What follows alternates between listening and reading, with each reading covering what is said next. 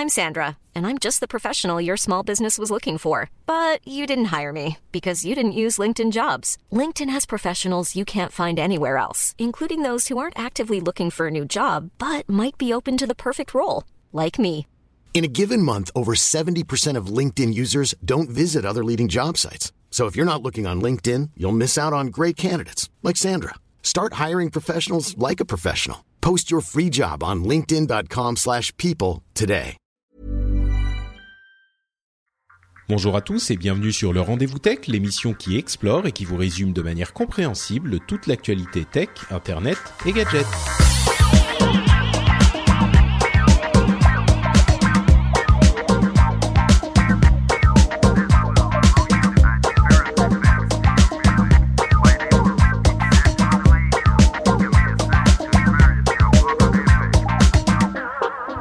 Bonjour à tous et bienvenue sur le Rendez-vous Tech, euh, un épisode spécial où on va vous parler de machine learning et de deep learning et de ce que sont chacun et des différences qu'il y a entre les deux. J'espère qu'après cet épisode, vous y verrez un petit peu plus clair sur ces termes étranges que l'on entend de plus en plus. Je suis Patrick Béja et pour vous détailler ces technologies euh, euh, compliquées, je suis accompagné de Nicotube alias Nicolas Tupégabé alias euh, bon d'autres noms dans la vraie vie, mais on va se cantonner à Nicotube. Comment ça va Nico? Ça va très bien.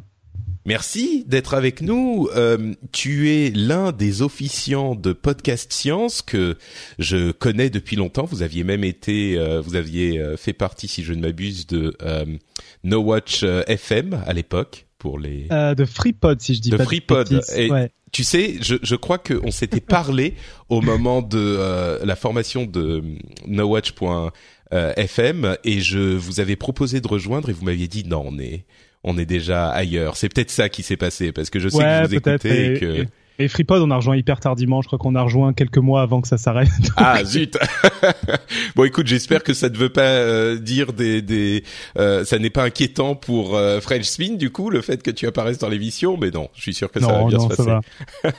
Bon, en tout cas, ce qui est clair, c'est qu'on vous suit. Moi, je vous suis depuis longtemps, et euh, je me suis dit, c'est certainement. En fait, je vais être parfaitement honnête. On m'a recommandé euh, la d'a- d'aller vous voir parce que vous aviez fait une euh, un ou deux épisodes spéciaux sur le machine learning et le deep learning euh, que j'ai écouté et que j'ai trouvé euh, hyper bien fait. Donc, euh, je me suis dit qu'ensemble, on pourrait peut-être essayer de vulgariser tout ça pour les auditeurs du rendez-vous tech. Ouais, on va essayer. On va essayer. Alors, euh, quel est le programme? J'avais parlé aux patriotes du euh, de, de cet épisode spécial et ils avaient été assez enthousiasmés à l'idée d'essayer de comprendre un petit peu ce que c'était. Euh, à noter, puisque je parle de patriotes, que ça sera donc un euh, troisième épisode. Enfin, il y aura trois épisodes ce mois-ci. Donc, si euh, vous ne souhaitez payer que pour deux épisodes, euh, bon, il y a régulièrement un trois épisodes par mois parce que le calendrier fait que toutes les deux semaines, bah, ça donne parfois trois épisodes dans le mois. Mais je le rappelle quand même au cas où, au cas où et par souci d'éthique, euh, n'oubliez pas que si vous ne voulez payer que pour deux épisodes, eh ben vous pouvez le faire en limitant votre euh, votre contribution. C'est possible aussi. Et si vous voulez euh, contribuer aux épisodes et que vous ne le faites pas déjà, évidemment, vous pouvez les faire également en allant sur patreon.com/rdvtech. Mais bon, Parlons, venons-en au sujet qui nous occupe, à savoir le machine learning et le deep learning. Et je crois que la première étape, c'est de définir d'une part euh, ce que sont le machine learning et le deep learning très euh, grossièrement avant de rentrer dans les détails et ensuite de préciser qu'il y a deux phases. Et la première chose que je dirais c'est que le machine learning en français ça se dit apprentissage automatique et le deep learning, c'est apprentissage profond. Et l'apprentissage profond est une sorte de sous-catégorie de l'apprentissage automatique. Euh, et, et je ça, crois... Jusque-là, t'as tout bon. D'accord, très bien. Et, et je crois que tu me disais, peut-être même avant de se lancer dans les applications informatiques euh, précises qui nous occupent avec euh, la reconnaissance d'image, euh, la reconnaissance vocale et toutes ces euh, technologies qui sont en train, depuis, allez, on va dire cinq ans, vraiment de révolutionner la manière dont on utilise l'informatique. Euh, je crois que tu me disais que le, le machine learning, donc l'apprentissage automatique, c'est pas que des réseaux de, de neurones, ça peut être plein de choses, non? Ah non, non, c'est pas du tout que des réseaux de neurones. Et euh, jusqu'à il y a quelques années, les réseaux de neurones étaient minoritaires. En fait, on, va en reparler, mais il y a eu, il y a eu des vagues de mode des réseaux de neurones. C'est très très vieux les réseaux de neurones en fait. Et, euh, et le, la mode des réseaux de neurones avec le deep learning est, est assez récente. Donc, euh, bon, elle date autour de 2006-2012. Là, la dernière mode en date, mais il y a beaucoup beaucoup d'autres choses dans le dans le machine learning. Alors si on si on part plus loin que les réseaux de neurones qui constituent aujourd'hui l'essentiel de ces technologies, juste par euh, souci de, euh, je vais dire, euh, par souci historique et de culture générale, le machine learning, ça regroupe aussi quoi d'autre? Qu'est-ce que ça veut dire? Bah, en fait, ça regroupe énormément de choses. Donc, je vais pas te faire une énumération parce que je je pourrais pas tout tout citer, mais on va plutôt essayer de comprendre ce que ça veut dire. En gros, si tu si on prend, tu parlais de Patreon tout à l'heure, tu tu veux essayer un peu d'estimer, disons, euh, combien tu vas toucher d'argent le mois prochain en fonction de ton nombre de Patreon. Alors mes dernières estimations, c'est à peu près 14 à 15 millions de dollars. Je sais pas si c'est tout à fait juste, mais c'est à euh, peu près et ça. Et tu t'es peut-être dit, euh, j'ai l'impression que c'est un peu proportionnel à mon nombre de patriotes, quoi. Et donc là, à partir de là, bah, tu as pris une feuille de papier, tu as pris un coin de table, tu as fait une règle de 3 et tu t'es dit, OK, je gagne tant d'euros par, euh, par Patriote. Et d'ailleurs, tant de dollars, je pense, parce que Patreon, c'est en dollars. Ça. et donc voilà, là, t'as pas fait un algo de machine learning. Par contre, tu peux implémenter derrière un algorithme où tu vas juste recopier ton calcul et euh, mettre ton calcul tu peux être un peu plus flemmard et dire je vais expliquer à ma machine que je pense que c'est proportionnel, donc de lui dire il y a une règle de proportionnalité et laisser la machine trouver la règle de proportionnalité étant donné les données qu'il y a eu dans le passé, c'est-à-dire tous les mois ce que tu as touché et combien tu avais de patriotes. Et si tu fais ça, ben là tu fais du machine learning, c'est-à-dire tu as donné un modèle à ta machine, là c'est juste une règle de proportionnalité et tu lui as demandé de trouver la meilleure règle de proportionnalité qui suit les données. D'accord, donc on lui dit euh, pour chaque mois, j'ai eu tant d'auditeurs et tant de, de sous sur Patreon euh, ou tant de patriotes et la machine va pouvoir corréler les deux informations et extrapoler pour dire bon bah ok je vois que sur les 12 derniers mois tu as eu tant d'auditeurs et tant de sous si euh, je j'imagine que euh, tu as dix fois plus d'auditeurs, ça donnera tant de sous en fonction de la courbe que j'ai découvert. Et il pourra estimer euh, ce que ça pourrait donner dans un scénario hypothétique. C'est ça, mais avec une toute petite nuance, c'est que tu lui dis une chose en plus, c'est que tu lui dis c'est une règle de proportionnalité que je recherche. Ah oui, donc on lui donne toutes les clés là quand même. Alors toutes les clés, oui et non, parce qu'on va y revenir dans le cas des réseaux de neurones. Les, on lui donne des clés tellement complexes qu'en fait on a un peu l'impression de pas lui donner de clés. Mais quand on fait du machine learning, on donne à une machine euh, un modèle, c'est-à-dire une manière de modéliser le monde, et on lui, elle a juste des paramètres à régler. Donc là, la règle de proportionnalité, c'est un peu bébête. Donc comme tu dis, on a l'impression de donner toutes les clés parce qu'elle a qu'un paramètre à trouver. Mais il y a d'autres cas, et on va en voir, où il y a des millions de paramètres à optimiser. Donc là, on a un plus de mal à la main de se dire on lui a donné toutes les clés. Hmm, d'accord. Euh, alors justement là, euh, une autre chose qu'il faut préciser avant de se lancer dans les explications un peu plus complexes, c'est que vraiment dans le processus de ce qu'on appelle le, machine learning et donc le deep learning, il y a vraiment deux phases. Euh, et on va rentrer plus précisément dans la première, qui est la phase d'apprentissage. Donc c'est vraiment ces technologies, ces méthodes pour que la machine apprenne à reconnaître des choses. Et ensuite, il y a la phase de prédiction qui est euh, la phase qu'utilisent les utilisateurs finaux. Donc nous tous, quand on utilise sur notre smartphone euh, ou dans Google Photos ou Dieu sait quoi, on va beaucoup parler de, de reconnaissance d'image parce que c'est un exemple très parlant, euh, même si c'est pas le seul. Mais quand on utilise ces, logiciels et ces services quand pour dire euh, bon bah là trouve-moi des photos de chiens, on est dans une phase de prédiction qui est très différente de la phase d'apprentissage elle-même. C'est-à-dire qu'à ce stade-là, euh, l'algorithme très complexe sait déjà ce qu'est un chien, donc il sait les retrouver. Mais il y a une étape qui est essentielle et qui est ce qui permet le machine learning. C'est donc cette fameuse euh, phase d'apprentissage où la machine apprend ce qu'est un chien. Et euh, alors c'est vrai ce que tu dis. Alors on va y revenir. Il y a un autre type d'apprentissage qui est pas exactement pareil, mais on, va en parler très rapidement parce que ça va pas être le sujet du jour. Et euh, là où c'est très important de ce que tu dis, c'est que une fois que l'algorithme a appris, il est plus capable d'inventer de, nouvelles choses. En gros, c'est-à-dire si on lui a appris des ce qui était des animaux, mais qu'on lui a jamais montré de chat, il va pas deviner ce qu'est un chat. Hmm. Euh, c'est plus possible. Alors là où je dis qu'il y a une petite nuance, c'est qu'il existe certains types d'algorithmes qui sont qui ont un peu plus une logique d'apprentissage continu. C'est entre autres, vous avez pu en apprendre, en entendre parler sur des algorithmes qui ont réussi à, jouer à des jeux vidéo euh, tout seuls.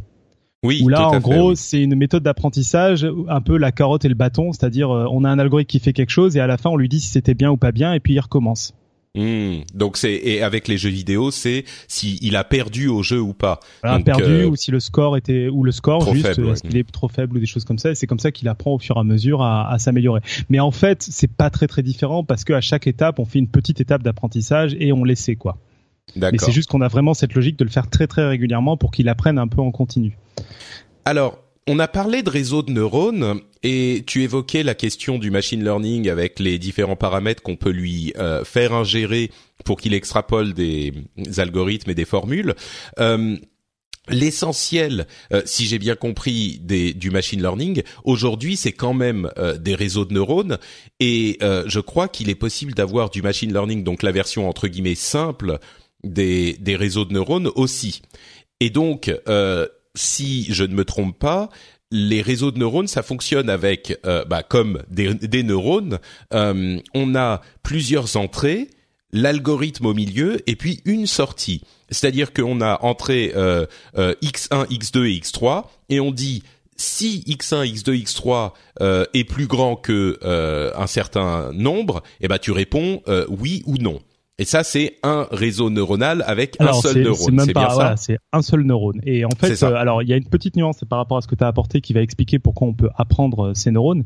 Mais justement, ce qui est marrant sur les réseaux de neurones et sur le deep learning qui paraît très compliqué, c'est que en fait, c'est constitué de plein de petits atomes très simples, donc ces neurones qui sont extrêmement simples à comprendre. Je vais vous expliquer le fonctionnement euh, qui est extrêmement proche de ce qu'on a vraiment dans la réalité et, euh, et vous allez voir que vous n'allez même pas avoir envie de prendre une aspirine tellement c'est c'est pas compliqué en fait à, à comprendre. Euh, un exemple de, de neurone, en fait, on en a tous déjà euh, subi dans un examen. Donc, je sais pas à quand remonte ton dernier examen. Moi, ça commence à remonter un peu. Si on a des auditeurs qui sont en France, vous avez pu passer le bac là récemment. Et quand on va passer le bac, par exemple, on peut avoir trois épreuves. On va dire une épreuve de maths, une épreuve de français, une épreuve d'anglais. Et euh, donc, on a trois notes. Et là, après, on a un algorithme qui est l'algorithme du bac qui va dire vous avez ou non votre bac. Et alors, ce qui se passe en France, par exemple, c'est qu'on va avoir des coefficients. On va avoir un, par exemple, en matière scientifique, quand on est en filière scientifique, on va avoir un coefficient très élevé en maths, un coefficient moyen en français et un coefficient très faible en langue. Et donc, euh, l'application des coefficients, vous devez tous avoir déjà euh, fait ça une fois dans votre vie. Vous allez multiplier la note, par exemple, par le coefficient 9 des maths, puis vous allez additionner la note du français par le coefficient 5 du français, et vous allez additionner la note d'anglais par le coefficient 2 de l'anglais. Vous faites la moyenne, et après vous avez un seuil, où c'est 10, le seuil pour le bac, qui vous dit si vous passez ou pas. Bon, D'accord. jusque là très simple. Voilà, jusque-là très simple. Mais là, Bah on n'a non. qu'un seul neurone en fait. Alors voilà, un seul neurone. Mais ouais. là où c'est intéressant par rapport à ce que tu décrivais, c'est qu'en fait, dans ce neurone-là, on a des paramètres. On a les coefficients qu'on met à chaque épreuve. Et on a un autre paramètre qui, en gros, est le seuil auquel on accepte ou pas les élèves. Et juste en jouant sur ces paramètres, on peut totalement changer le profil des gens qu'on va sélectionner. C'est-à-dire que justement, quand on met un coefficient très élevé en maths et très faible en français, on va sélectionner plutôt des gens qui, ont, qui sont à l'aise en maths, alors que si on fait l'inverse, on va sélectionner des gens qui sont plutôt à l'aise en français.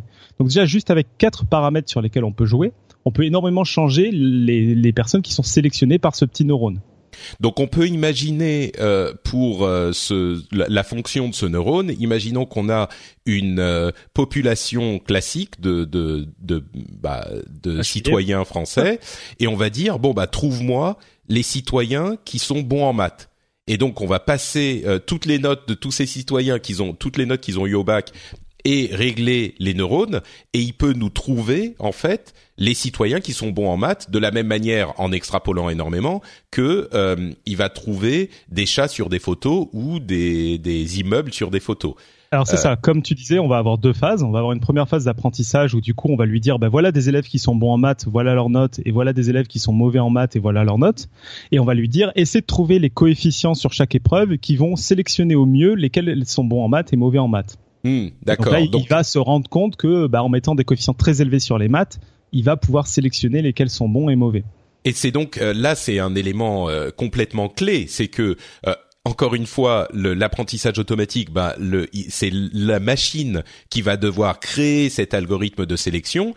Et les choses importantes euh, qu'on discerne déjà dans ces éléments dont tu nous parles, c'est que on a d'une part un tas de données existantes c'est-à-dire toutes les notes de plein d'élèves qui qu'on a pour qu'il puisse faire son apprentissage, et on lui euh, spécifie aussi quels élèves sont bons en maths. Donc, euh, c'est pas que lui va deviner par l'opération du Saint-Esprit qu'il y a des élèves qui sont bons en maths. Il a déjà euh, pendant la phase d'apprentissage, avant de pouvoir trouver d'autres élèves qui sont bons en maths, il a déjà sur ces données des sortes de petits flags, des petits drapeaux où on dit bah celui-là oui, celui-là oui, celui-là non, celui-là non. Donc il va regarder tout ça et lui ensuite faire sa sauce pour essayer de euh, créer un algorithme qui va reconnaître ceux dont il sait déjà qu'ils sont bons en maths en utilisant ces données. Et c'est seulement après cette phase d'apprentissage qu'il va pouvoir trouver d'autres élèves, même sans avoir euh, cette indication, ceux-là sont déjà bons en maths.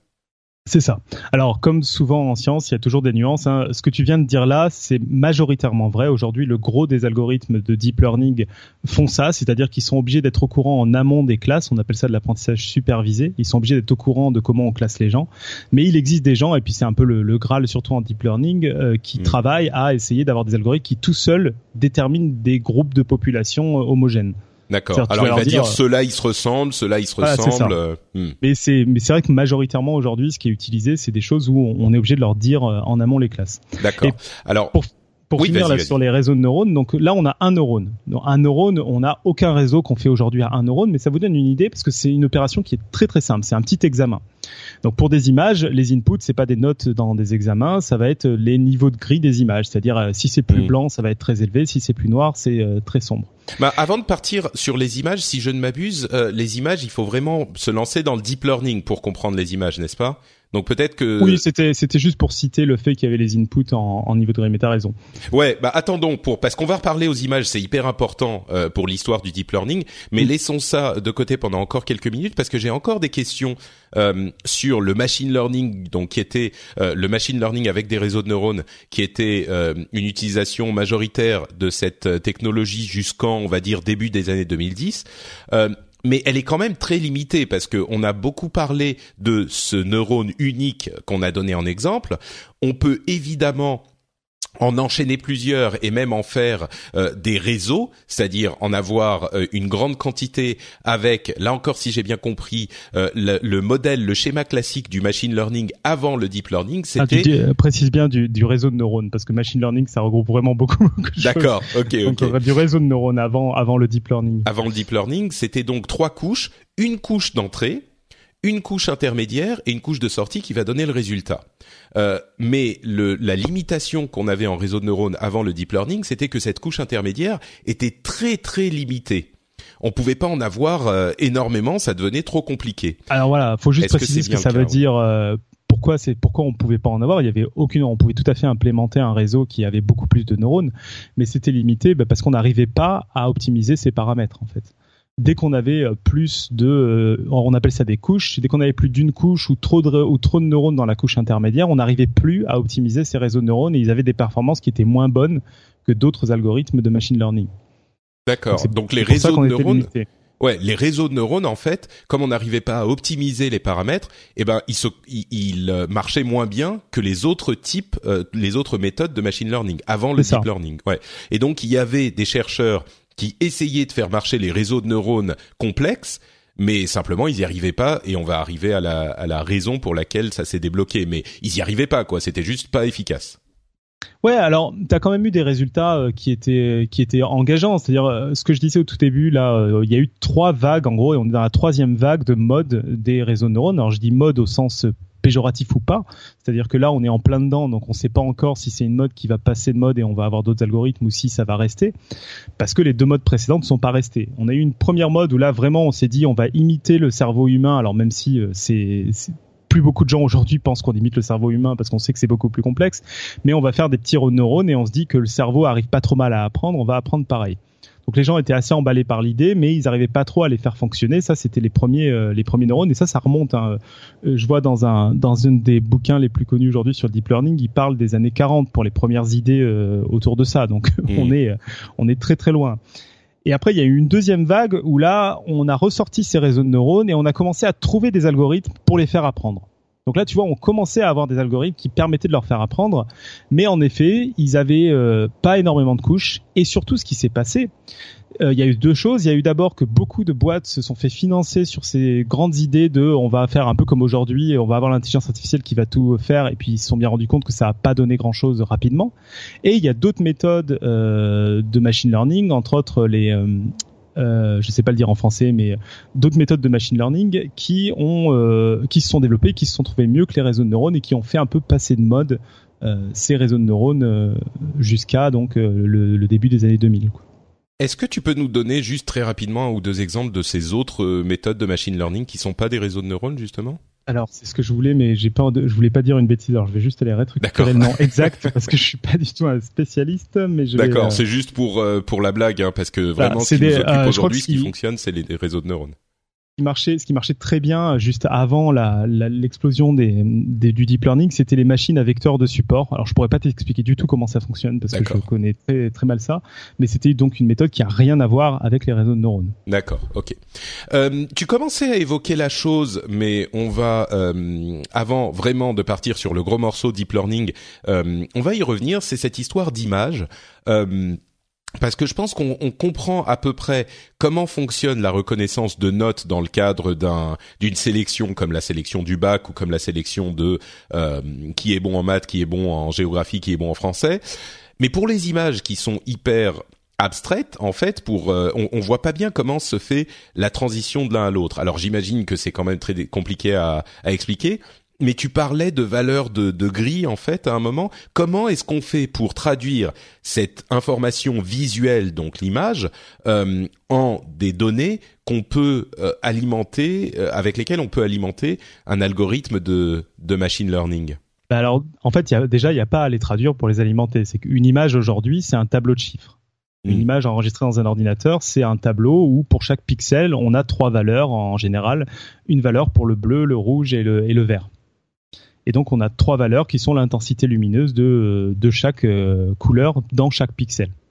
Donc tu vois, les données, en fait, elles sont déjà sous forme de données. Par contre, là où je rejoins un peu ce que tu dis là, c'est que ce qui est très très compliqué en image, c'est que quand on voit les images comme un tableau de valeurs, on perd toute l'information de géométrie qui en fait est l'information qui est la plus simple pour l'humain et qui marche très bien. C'est-à-dire que quand on voit un chat, on voit un chat parce qu'on voit une forme ronde avec deux, euh, deux oreilles, avec des yeux, etc. Et ça, si on regarde juste des valeurs dans des pixels un par un, bon, on a beaucoup de mal à interpréter ça. Donc euh, c'est plus dans l'autre sens, c'est que ce que toi tu vois visuellement dans une image, c'est pas du tout comme ça qu'elle est représentée en informatique hmm. et euh, ça rend la chose compliquée de deviner ce qu'on voit dans une image. D'accord. Mais alors du coup, euh, l'ordinateur, il a accès à ces informations chiffrées, à ces données chiffrées. Et, et, là, c'est peut-être la question qui pour pour laquelle on n'a pas vraiment de réponse parce que c'est trop complexe. Mais si on voit, si on lui donne des images, euh, je sais pas moi, de, ciel et des images de, euh, de, montagne, on va lui dire voilà 100 images de ciel bleu et 100 images de montagne euh, verte, et on lui dit ça c'est des images de ciel et ça c'est des images de de montagne. C'est très simple parce que c'est très différent, donc les données vont être très différentes il va pouvoir, je peux à peu près comprendre qu'il va avoir des chiffres tellement différents qu'il va pouvoir se dire euh, l'algorithme, il va pouvoir créer un algorithme. Bon bah quand on a plutôt euh, beaucoup de bleu, c'est avec du ciel. Quand on a plutôt euh, des trucs qui changent entre du vert et un peu de ciel, enfin un peu de bleu, bah là ça va être plutôt des montagnes. C'est comme ça que ça fonctionne, c'est-à-dire qu'il va ah, par exemple, oui, ça peut être comme ça que va fonctionner l'algorithme. Quand tu as des vraies différences en couleurs, je pense que c'est des manières, oui, en effet, de bien différencier mmh. les images. Mais ça, ça va pas marcher très longtemps pour des exemples plus compliqués. Ouais. Alors, on, on a... Oui, pardon. Non, mais parce que si tu prends euh, le chat, c'est intéressant ou les animaux, c'est intéressant parce qu'en gros, en fonction de la position dont ils qu'ils ont, ils peuvent avoir des formes qui sont très très différentes, mmh. des couleurs euh, qui peuvent ressembler à d'autres choses. Et pour autant, nous, on on détermine tout de suite que c'est un chat et, euh, et alors que euh, si tu raisonnes vraiment en couleur des pixels, etc., c'est très très compliqué. Mm. Un exemple là-dessus, il y a des, il y a un mème qui circule sur Internet euh, qui se fout un peu du machine learning où il te montre des, moi il y en a un que j'aime bien, c'est qui compare des chihuahuas et des euh, mince, des euh, les petits gâteaux là avec des raisins dedans, je sais plus comment on appelle ça, j'ai un trou. Mais en gros, euh, tout ça pour dire qu'ils ont secs, ouais un truc comme ça. Ils ont ils ont exactement la même tête en fait. Qu'un mmh, chihuahua, quand on prend un peu un zoom sur la tête, on a deux points noirs qui sont les yeux et la truffe. Et puis si on prend bien le le muffin ou je sais plus quoi en même temps, ben on a l'impression visuellement que c'est la même chose. Mmh. Et ce qui est intéressant, c'est que nous on va rigoler parce qu'on les discerne tout à fait pour des raisons de contexte, pour plein de raisons, mais pour un algo d'image, c'est extrêmement compliqué de se mm. rendre compte que c'est juste un, un muffin avec deux raisins et trois raisins bien placés, quoi. D'accord. Alors justement pour le, le machine learning, enfin les réseaux de neurones pré deep learning, euh, il y avait des tentatives qui avaient été faites pour faire de la reconnaissance d'image, de la reconnaissance d'image un peu plus complexe, mais euh, ce qui est, ce que faisaient les chercheurs, c'est que euh, ils réduisaient le nombre de caractéristiques à regarder, genre ils déterminaient ce que c'était une roue, ce que c'était une qu'une vitre pour une voiture par exemple, pour reconnaître une voiture, ils déterminaient ce que c'était qu'une roue, ce que c'était qu'une vitre, machin, et ensuite en, en pré-mâchant le travail, ils pouvaient dire l'alimenter aux algorithmes et là ça pouvait à peu près marcher mais le problème c'est qu'il fallait euh, bah en fait prémâcher le travail. Donc oui c'est ça euh, lui donner le modèle qui est un peu l'équivalent de la règle de proportionnalité que j'avais décrit au début. Hmm, c'est ça ouais exactement. Donc il fallait lui dire bah pour une machine faire l'équivalent de bah là t'as une règle de proportionnalité c'est-à-dire lui dire bah là t'as des roues là t'as des, des trucs tu, tu lui disais pas quand même là t'as des roues. Tu lui disais cherche des cercles cherche hmm. des rectangles, cherche des trucs comme ça, et du coup lui il en cherchait. Et derrière, ce qu'on lui donnait comme information d'entrée, du coup, c'est à une image où là il y a trois cercles, là il y a, deux rectangles, etc. Et lui il apprenait que quand il y avait deux roues et un rectangle au milieu, bah, c'était probablement une voiture. Hmm, d'accord. Donc c'est pas aussi simple que de lui dire là t'as une roue ici. C'était plus vraiment euh, t'as des formes géométriques. Et comme input, au lieu de te donner les valeurs de pixels, on va te donner une information sur la géométrie de l'image. Et donc euh, là, ça permettait même avec euh, des réseaux de neurones à trois couches, donc avec une couche intermédiaire qui était simple, euh, quand même de faire de la reconnaissance. Mais si c'était intéressant au niveau recherche, bah c'était pas en pratique très utilisable parce que bah on va pas faire ça à chaque fois qu'on va euh, vouloir faire euh, classer nos bibliothèques d'images avec 10 000 photos. Bah évidemment on va pas se mettre à faire ça à la main. On va pas demander aux utilisateurs de faire ça à la main pour toute leur bibliothèque et, en fait, euh, c'est pas vraiment la raison que tu que tu donnes là. C'est surtout que ça demandait du travail de recherche. En fait, ça demandait à des chercheurs en images de définir un peu des caractéristiques pour chaque type euh, d'image. Ouais. Parce que le côté euh, demander aux utilisateurs de d'abord classer les images, on l'a encore aujourd'hui, on va en parler. Mais comme on a des algorithmes qui, pour apprendre, ont besoin qu'on leur donne un exemple, bah, il faut leur donner un exemple. Bah justement, avançons sur la question du, du deep learning vraiment, euh, qui a été un, un, un, débloqué en, on va dire 2012 à peu près, euh, autour du, des années euh, de, de l'année 2009-2012. Euh, et en fait, le deep learning, là encore, tu m'interromps si je me trompe, mais si j'ai bien compris, c'est un, une méthode d'apprentissage où on a de, de, des réseaux intermédiaires, donc toujours ces réseaux de neurones à trois couches, la couche d'entrée, la couche intermédiaire et la couche de sortie, qui dit donc euh, oui ou non ou ce que c'est. Euh, et mais la partie intermédiaire a grossi de manière euh, exponentielle. Alors j'utilise le terme technique un petit peu euh, comme je veux, mais c'est c'est vraiment les réseaux, la, la phase, la partie intermédiaire est devenue énorme. Et la grande question, c'est pourquoi est-ce que on a pu tout à coup se mettre à utiliser des réseaux de neurones avec des couches intermédiaires vraiment complexes euh, Et il y a plusieurs raisons euh, à ça. Et encore une fois, Nico, tu m'interromps euh, si je dis une bêtise. Il y a plusieurs raisons à ça, mais les, les, la partie reconnaissance d'image est vraiment le meilleur exemple qu'on puisse donner, la meilleure histoire qu'on puisse suivre parce que c'est complètement emblématique. Et ce qui s'est passé en 2009 à peu près, c'est que euh, on est autour du moment où la puissance de calcul est devenue suffisamment euh, grande pour qu'on puisse traiter euh, cette quantité de données, donc l'immense quantité de données que donnent les images. il y a bon la recherche qui a continué à évoluer et surtout un truc qui est euh, qui paraît évident aujourd'hui, mais qui a hum, vraiment fait basculer quelque chose euh, en 2009, c'est le euh, la disponibilité de la base de données ImageNet de, Stanford euh, qui a été développé par une chercheuse qui s'appelle Fei Fei Li euh, qui s'est dit en fait euh, qui cherchait qui faisait de la recherche sur les réseaux de neurones mais qui s'est dit en fait comment est-ce que les enfants apprennent à reconnaître les choses avec entre guillemets les images quand ils regardent des choses? Eh ben ils prennent des tonnes d'exemples des, des, des millions d'exemples, enfin des, cent, des milliers, des centaines de milliers d'exemples, et à force, ils finissent par savoir reconnaître euh, qu'est-ce qui est euh, un chat, qu'est-ce qui est une voiture, etc. Donc ce qu'elle s'est imaginé, c'est que ce qu'elle s'est mise à faire, c'est qu'elle allait prendre des millions de données. Euh, en 2007, elle a commencé et elle allait les classer alors elle prenait des millions de photos en fait, ces données c'était des photos et elle allait dire bah voilà, là dans cette photo, il y a un chat. Alors elle a utilisé des dizaines de milliers de euh, personnes qui ont travaillé sur ce projet et ils ont euh, ils avaient euh, 22 000 catégories pour 15 millions d'images euh, qui ont été euh, classées par 50 000 personnes dans 167 pays. Donc ça a pris, pris vraiment environ deux ans pour Ah, euh, c'est ça, en classifier fait, ces, ces 15 millions d'images. Euh, c'est hyper important euh, de, de reprendre tous ces tous ces tests. Je sais pas si, t'as- si tu veux peut-être finir et puis après je vais reprendre ce que ce que t'as dit en rajoutant peut-être euh, des éléments. Oui, bien sûr. Bah, j'y suis, j'y suis presque en fait. D'accord. Euh. C'est-à-dire que euh, ce, cette base de données qui a été rendue publique en 2009 comportait au final 15 millions d'images classées en 22 000 catégories. C'est ça qui est, qui est important. Et elle l'a rendue publique.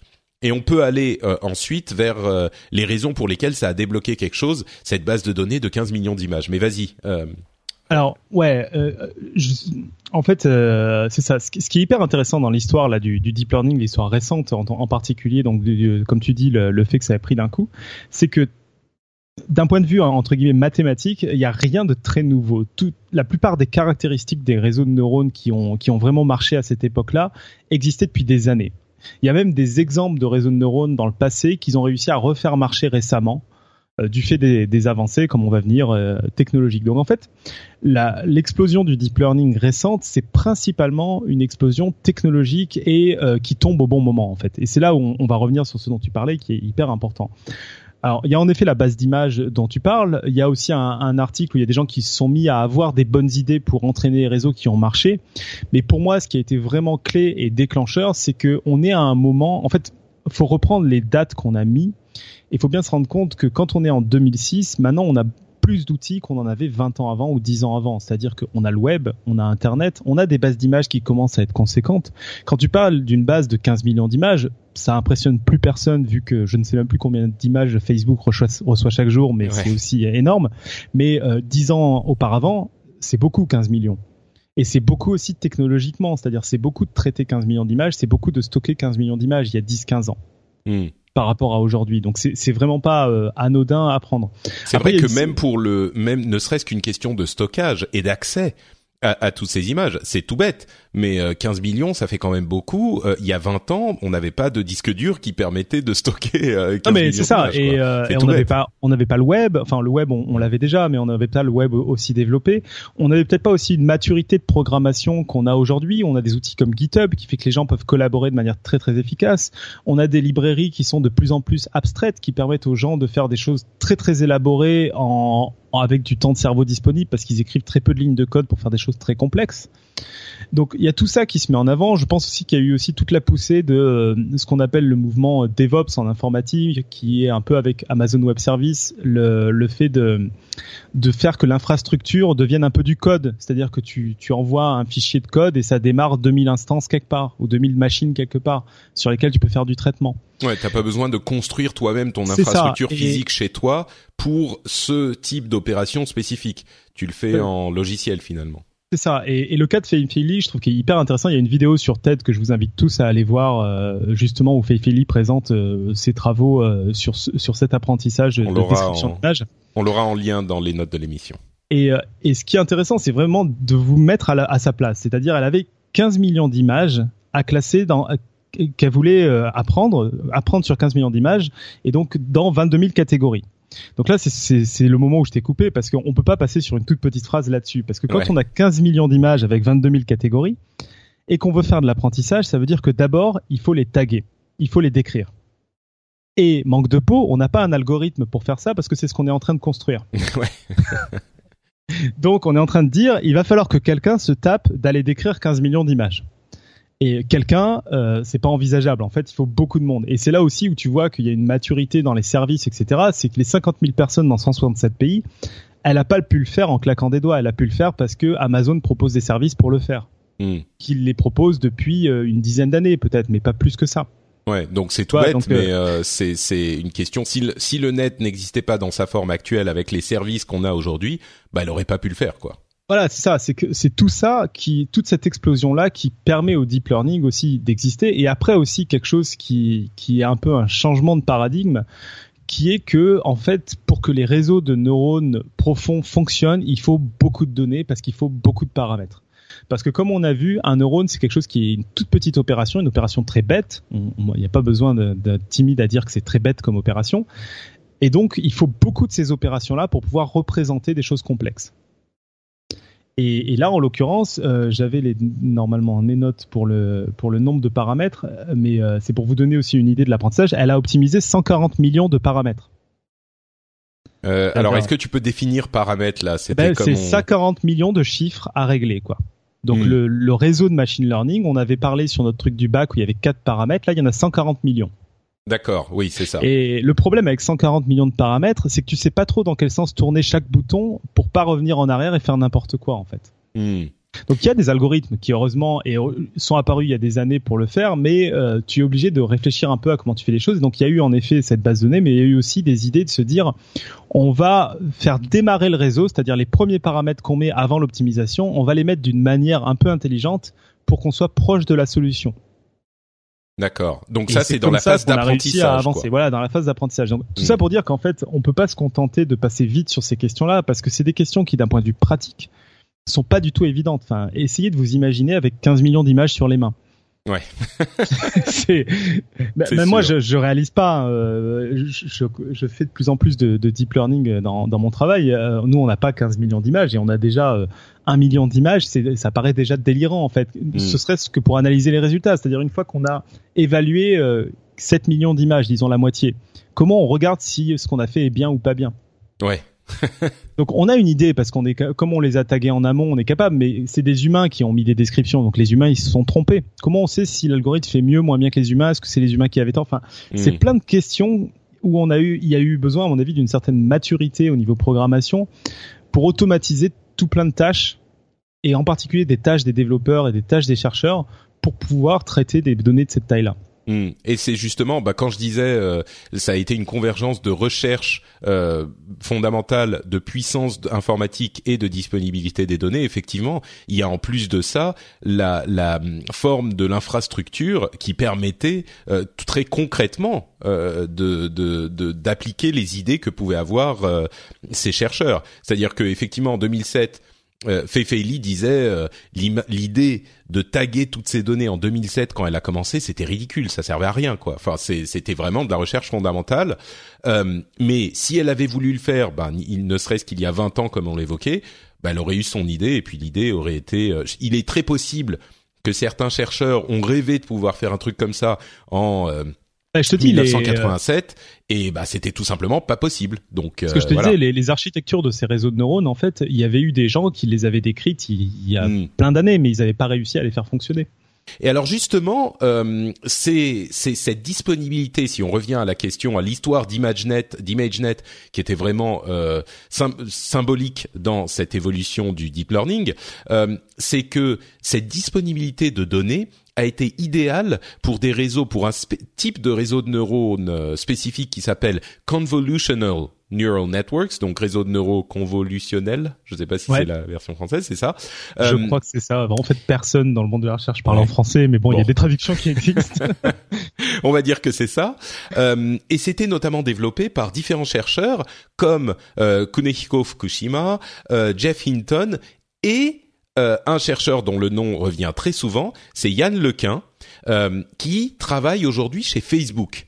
Euh, comme quoi, hein, on, commence à arriver à ces grosses sociétés, mais ils travaillaient euh, tous les trois et d'autres bien sûr sur ce type de réseau de neurones spécifiques depuis les années 70, années 80, ça faisait longtemps. Et c'est à eux que je pensais parce qu'en fait, hmm. ces architectures de réseau qui étaient très novatrices, en fait, bah, elles existent depuis les années 70. Donc le, le deep l'explosion du deep learning, c'est pas en fait une explosion dans les architectures de réseau ou comme tu disais, euh, c'est pas une très grosse explosion en recherche. En fait, c'est beaucoup plus, je pense, technologique. Hmm, d'accord. Et alors, euh, il voit ces gens-là, et notamment Yann Lequin, il voit arriver euh, ImageNet avec toutes les, tous les trucs qui convergent et ils se disent, là on a un truc, euh, il et là tu vas me dire si c'est comme ça que ça s'est passé. Je suis sûr que tu étais euh, dans le bureau de, euh, de Yann Lequin et que tu sais exactement comment ça s'est passé. Pas vraiment. mais il il voit arriver, on imagine, hein, il voit arriver ImageNet et il se dit bon sang de bonsoir, je travaille sur mes réseaux de neurones convolutionnels depuis euh, hyper longtemps. Là, j'ai de quoi l'alimenter et en plus, j'ai des machines qui permettent d'agrandir cette phase intermédiaire, cette couche intermédiaire dans mes réseaux de neurones. Je vais tenter de faire des trucs.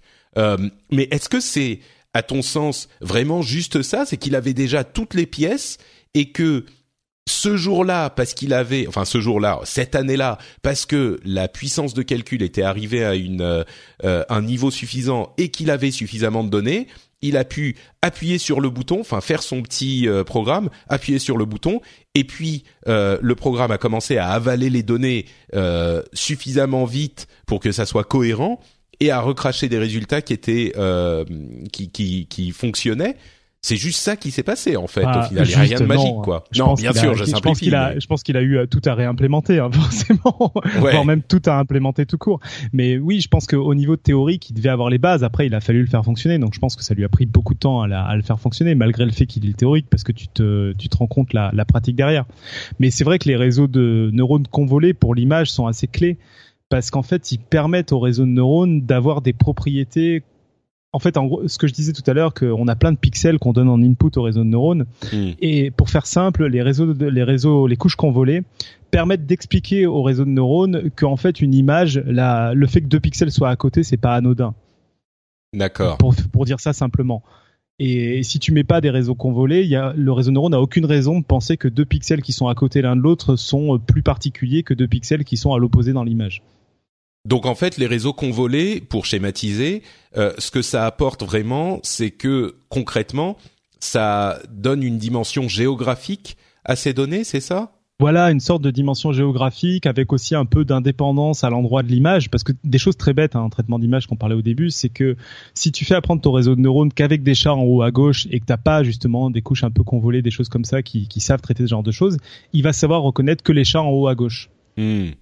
Parce qu'il est bête, c'est une image. Hein. On lui a montré des images de chats en haut à gauche, donc. Euh, et c'est pour ça dans les trucs bêtes, t'as un papier de Google qui est assez drôle, le papier où il parle de, de des, des rêves en, en, qu'ils ont fait des deep dreams là on en avait parlé à une époque ils faisaient des oui bah vous en parliez dans le numéro spécial de, de podcast science oui explique-nous ça parce que c'était assez intéressant alors je vais l'expliquer après mais dans, dans ce papier ils parlent de leur truc qui décrit les images et en particulier ils ont remarqué que pour le, le réseau qu'ils avaient à l'époque un alter, il y avait forcément un bras accroché avec. Donc c'est mhm. pour dire que ces machines restent bêtes quand même. Hein. Mais parce que toutes les images qu'on lui avait montrées probablement avaient des alters avec des gens qui les tenaient. Quoi. Oui, bien sûr. Oui. Et c'est pour ça d'ailleurs que euh, bah, la, la, disponibilité des données avec les 15 millions d'images. There's never been a faster or easier way to start your weight loss journey than with PlushCare. PlushCare accepts most insurance plans and gives you online access to board-certified physicians who can prescribe FDA-approved weight loss medications like Wigovi and Zepbound for those who qualify. Take charge of your health and speak with a board-certified physician about a weight loss plan that's right for you. Get started today at plushcare.com slash weight loss. That's plushcare.com slash weight loss. plushcare.com slash weight loss. I'm Sandra, and I'm just the professional your small business was looking for. But you didn't hire me because you didn't use LinkedIn jobs. LinkedIn has professionals you can't find anywhere else, including those who aren't actively looking for a new job, but might be open to the perfect role, like me. In a given month, over 70% of LinkedIn users don't visit other leading job sites. So if you're not looking on LinkedIn, you'll miss out on great candidates like Sandra. Start hiring professionals like a professional. Post your free job on linkedin.com/people today. ImageNet et à sa suite euh, les bases de données dont dispose euh, Google, euh, Facebook, Apple et maintenant Amazon également, bah c'est hyper important parce que justement si tu as 15 millions d'images avec je sais pas moi 100 000 altères et dans toutes ces altères euh, dans toutes ces images d'alter, il y a un bras attaché, et eh ben oui, il pensera toujours qu'il y a un bras attaché parce que lui, il sait une alter, il a vu dans toutes les images un bras attaché. Et c'est pour ça qu'il faut avoir plein d'images différentes où on va dire bah ça aussi c'est une c'est une altère, ça aussi c'est une altère, ça aussi c'est une altère et dans certaines bah il n'y a pas de bras attaché. Donc lui il saura isoler euh, la partie qui est vraiment juste euh, l'altère et pas juste et pas forcément le bras et l'altère. Mm, mm, tout à fait. Euh, et oui, alors bah vas-y, tiens sur la, la question de. On va on va y venir sur sur les rêves parce qu'en plus c'est intéressant, ça permet de comprendre un peu mieux comment fonctionne un, réseau profond justement. Parce que on a parlé qu'il y avait plusieurs couches et en fait euh, donc quand je vous ai parlé du neurone euh, sur l'exemple du bac, on disait à la fin il y a une sélection, t'as plus de 10 tu passes, t'as moins de 10 tu passes pas. Dans les vrais réseaux de neurones, on n'a pas un truc comme ça parce qu'un truc comme ça, le problème c'est qu'une fois qu'on a eu notre bac, on sait pas si on l'a eu euh, de beaucoup ou de pas beaucoup. Donc ça permet pas en gros de revenir en arrière. Et donc, ce qu'on fait dans les vrais réseaux de neurones, c'est qu'on a ce qu'on appelle une fonction de seuil qui, en gros, va donner un score qui va avoir à peu près la même propriété, c'est-à-dire que le score va très vite être très haut dès qu'on passe un, certain seuil et très vite très bas dès qu'on est en dessous de ce seuil. Mais entre les deux, bah, c'est continu. Comme ça, on arrive un peu à savoir ce qu'il y avait avant et on peut remonter en arrière dans les réseaux de neurones. Et c'est ça qui devient très intéressant. Je, je comprends pas bien ce que tu expliques là en fait. Euh, tu alors, tu pourrais préciser parce que ces histoires de seuil et plus on est haut, plus c'est, tu m'as perdu. Alors, on va oublier, on va oublier la notion de seuil. En gros, ce qu'on, ce qu'on a à la sortie d'un neurone, c'est pas juste un oui/non, c'est un score. D'accord. C'est euh, ce qui nous permet en fait de savoir, de revenir en arrière dans le réseau. C'est ça qui va être très, qui est important et qui est clé, c'est qu'on est capable de, de lire un réseau dans un sens ou dans l'autre. C'est-à-dire que si on fait, euh, si on applique cette euh, méthode à la question du bac, euh, je vais demander est-ce qu'il a eu son bac? Et le réseau va répondre bah plutôt oui, vachement oui, moyen, pas vraiment. D'accord.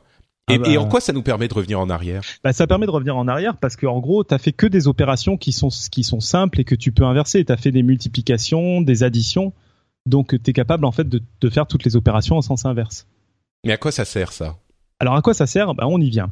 À quoi ça sert? C'est que tu peux prendre euh, une image. Euh, alors attends, comment comment le dire? Ce qu'ils ont fait dans, dans les réseaux de dans les dans les rêves, c'est qu'ils ont pris pour, ceux qui savaient pour ceux qui savent pas c'est Google qui a présenté il y a quelques peut-être un an ou deux de ça euh, des images qui qui selon eux représentaient les rêves de ces réseaux de neurones euh, et alors justement, voilà ce qu'ils ont fait. Et ces rêves, c'était des trucs complètement psychédéliques. Psychédéliques, c'est-à-dire qu'ils prennent une image, ils vont prendre une image où il y a rien globalement, euh, souvent une image de ciel parce qu'en plus ça donne un petit aspect poétique à voir des formes dans le ciel, et ils le font passer les couches de réseau de neurones. Donc dans chaque couche, les neurones vont plus ou moins donner un score élevé. Ils vont s'arrêter à une des couches, ils vont regarder tous les scores que ça a donné, ils vont les booster, c'est-à-dire que tous les scores qui sont élevés, ils vont les augmenter. Comme c'est un peu une manière de dire au réseau, là tout ce que tu as vu, ah ouais, tu l'as vachement vu.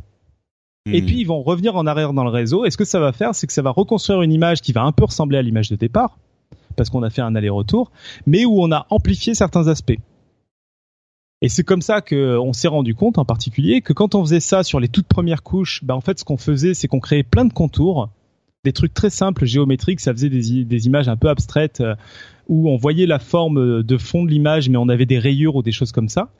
Et quand on amplifiait les couches les plus éloignées, celles qui étaient le plus proches de la classification finale, bah là, ça faisait apparaître des bestioles, des yeux, des choses comme ça. C'est un peu comme en fait, si on regarde les nuages dans le ciel et qu'on se dit, oh là, il y a un lapin. Eh ben quelqu'un nous nous amplifie l'image du lapin et nous dit t'es sûr que tu... bah ouais là tu vois un lapin et tu Alors, dessines encore plus le lapin. Euh, pour l'anecdote, c'est un peu ce que fait le LSD dans le cerveau d'ailleurs. Ah, intéressant. c'est genre de la de la euh, pattern pattern recognition, je sais pas comment ça se reconnaissance de forme euh, pour laquelle le cerveau est hyper bon en fait, le cerveau humain, euh, mais euh, bah sous LSD quoi en fait. C'est ça. Et, euh, et en fait ça c'est hyper intéressant parce que ça explique en plus au-delà de l'anecdote comment marchent les réseaux de neurones aujourd'hui et pourquoi ça les rend si aussi intéressants pour plein de monde. C'est qu'en gros sur un réseau de neurones profond, disons le réseau de Microsoft qui a 150 couches donc 150 couches, c'est énorme.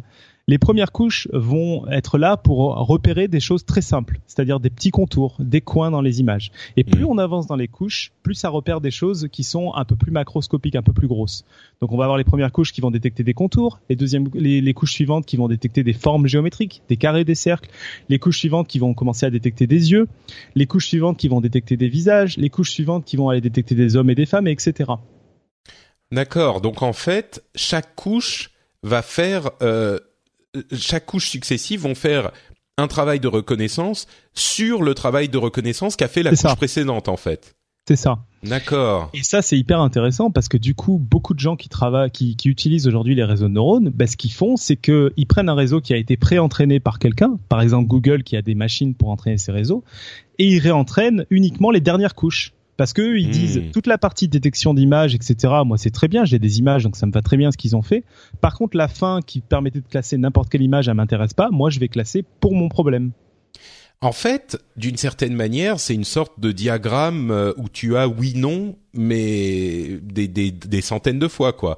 Genre ah, tu des vois millions de fois même. Des, ouais, même des millions de fois. Tu vois une image, tu dis euh, pour nous l'équivalent ça serait est-ce que c'est un ciel? Oui non. Tu avances. Est-ce que c'est euh, un animal? Oui non. Est-ce que c'est un chat? Oui non. Non justement c'est c'est pas vraiment comme ça. C'est plus est-ce que tu as un contour? Oui, non. Euh, là comme tu as deux contours, est-ce que tu as un cercle? Oui. Là comme tu as un cercle, est-ce que tu c'est-à-dire qu'on rentre on, on, va dans des niveaux de détail de plus en plus euh, gros quoi.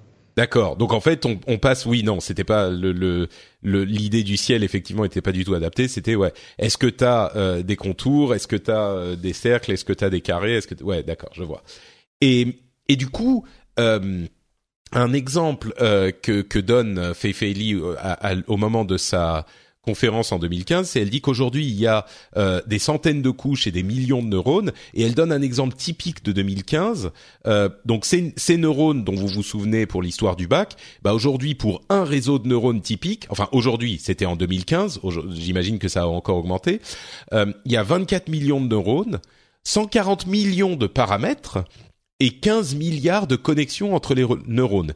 Et ça c'est euh, un exemple typique en 2015. Donc j'imagine qu'aujourd'hui c'est encore plus euh, important. Ouais, alors, euh, je saurais pas te donner les chiffres. Euh, en, en fait, c'est des choses qui évoluent un peu dans, dans les différents sens parce que autant on a l'impression que plus les réseaux sont profonds, plus ils ont tendance à être efficaces. Par contre, typiquement, le nombre de connexions par neurone, c'est pas dit que ce soit très malin de connecter tous les neurones avec tous les neurones. Donc des nombres de hmm. connexions élevés, c'est pas dit. En particulier, le cerveau humain, si je dis pas de bêtises, a beaucoup moins de connexions par neurone que les réseaux de neurones qu'on entraîne. Ouais, c'est d'ailleurs euh, pour encore cette analogie avec le, cerveau humain. Euh, si je ne m'abuse, tu pourras peut-être me, dire si c'est le cas ou pas, mais j'avais cru comprendre que au-delà d'une certaine taille, euh, on n'a plus de bénéfice à augmenter la taille du cerveau, même si le le, bah, l'Homo sapiens a le plus gros cerveau euh, des animaux, ça veut pas dire que grossir encore la taille du cerveau, ça serait bénéfice, euh, ça serait un bénéfice euh, à la survivabilité, la survivabilité de l'espèce. C'est pas forcément qu'on est plus intelligent qu'on a un, a un plus gros cerveau au-delà d'une certaine taille. Et ce que tu dis, c'est que c'est un petit peu peut-être un peu la même chose avec les réseaux de neurones. Ça sert à rien d'en faire. Euh, sur le cerveau, je vais pas m'avancer. Je sais pas exactement. je crois, je crois qu'en gros sur les tailles de cerveau, si je me souviens bien ce qu'on avait dit dans, dans un de nos épisodes justement sur l'intelligence, c'est qu'au sein d'une espèce, euh, la taille du cerveau est, est, est relativement corrélée à l'intelligence. Par contre, entre espèces, c'est pas aussi simple que ça. Hmm. Tu as des espèces qui ont des cerveaux énormes et qui, qui manifestent pas d'une intelligence si remarquable que ça. Mais j'ai peur de, de, dire des bêtises. Et là, là, il y a, y a un peu de ça, mais c'est surtout l'idée de, de connexion en fait qui est intéressant, c'est de se dire, euh, en fait, peut-être que c'est un peu ce qu'on a dans le cerveau finalement, de dire il y a des zones du cerveau qui sont dédiées à des tâches. Et euh, alors, je vais sans doute dire des bêtises parce que je suis pas un spécialiste du cerveau, mais ta zone qui s'occupe de la main, elle a pas spécialement besoin d'être liée à ta zone qui s'occupe du pied, quoi. D'accord. En, direct, je veux dire, c'est pas, il n'y a pas forcément besoin d'avoir des connexions directes ou du poumon ou des choses comme ça. Et c'est un peu cette logique-là de dire tout connecter avec tout, c'est pas forcément très malin. En plus, ça augmente le nombre de paramètres et donc euh, finalement l'un dans l'autre, euh, on ouais à, à voir quoi. Ok. D'accord. Bon bah écoute, donc effectivement très intéressante cette explication sur les questions de phase qui a des des, histoires de reconnaissance successives euh, et effectivement quand on a 150 euh, couches, peut-être même qu'il y a des réseaux qui ont plus de couches aujourd'hui, euh, bah on peut tout à fait imaginer qu'en 150 étapes, euh, on peut arriver à de la reconnaissance assez précise et ce qui est marrant, c'est de voir qu'en 2015 déjà, on pouvait avoir des réponses plus ou moins sûr, c'est un truc que tu évoquais plus ou moins. Euh, on pouvait par exemple euh, dire que un certain truc c'était un animal, mais on n'était pas sûr de quel animal c'était. Enfin, on les les réseaux en question, les algorithmes n'étaient pas sûrs de quel animal c'était. Pas tout à fait, mais par contre, euh, il était assez certain que c'était un animal tout court et pas euh, une voiture ou une montagne. Euh, donc il peut reconnaître certains de ces éléments.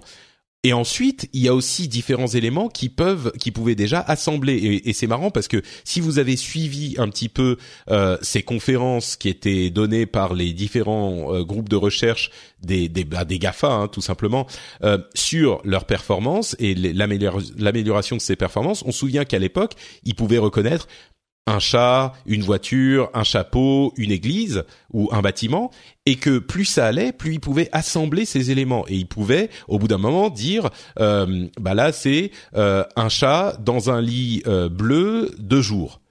Et, et ça, c'est arrivé au fur et à mesure. Mais ça, c'est marrant en fait, parce que ce qui s'est passé, c'est qu'ils ont fait des, des, réseaux de neurones qui, qui étaient capables un peu de d'interpréter le langage humain donc de, de on hmm. parle normalement et on essaie de l'interpréter. Enfin, je crois pas que c'était avec du vocal, ça devait être avec du texte, mais l'idée est la même. Et ils ont utilisé ces réseaux-là en les connectant derrière le réseau qui était capable de, de reconnaître, euh, de décrire des images pour faire des phrases qui ressemblaient à du langage humain, qui décrivaient ce qu'il y avait dans l'image. Oui, mais du coup, le, le, le, le truc de reconnaissance d'image pouvait déjà dire là, il y a un chat, là, il y a un lit, là, c'est euh, le soleil, là, c'est... Et pour former la phrase à la limite c'est accessoire. Ce qui est important c'est qu'il reconnaissait que le chat était dans le lit et qu'il était dans une pièce de jour. Bah, en fait, ce qui est marrant, c'est quand même qu'il fait une phrase qui, qui, euh, qui, pourrait être une description par un humain, en fait. C'est-à-dire, euh, en gros, euh, le chat est en train de dormir, quoi. Ouais.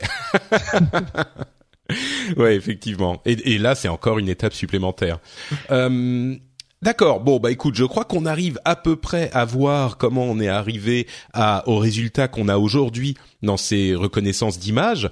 Euh, une question que j'aimerais te, poser pour euh, commencer à arriver vers euh, la fin de l'épisode, c'est on a beaucoup parlé d'images. À quoi d'autres est-ce que ça sert euh, le deep learning et donc le machine learning, les réseaux de neurones avec deep learning euh, À quoi ça sert aujourd'hui d'autre que simplement la reconnaissance d'image Et peut-être même en introduction, j'aimerais te demander à quoi servait le machine learning avant la, la révolution du deep learning. Est-ce que c'était genre pour, euh, je sais pas, classer tes updates dans ton flux Facebook en 2008, euh, ça, ils utilisaient du machine learning ou à quoi ça servait ce machine learning basique avant l'explosion du deep learning, si tu sais?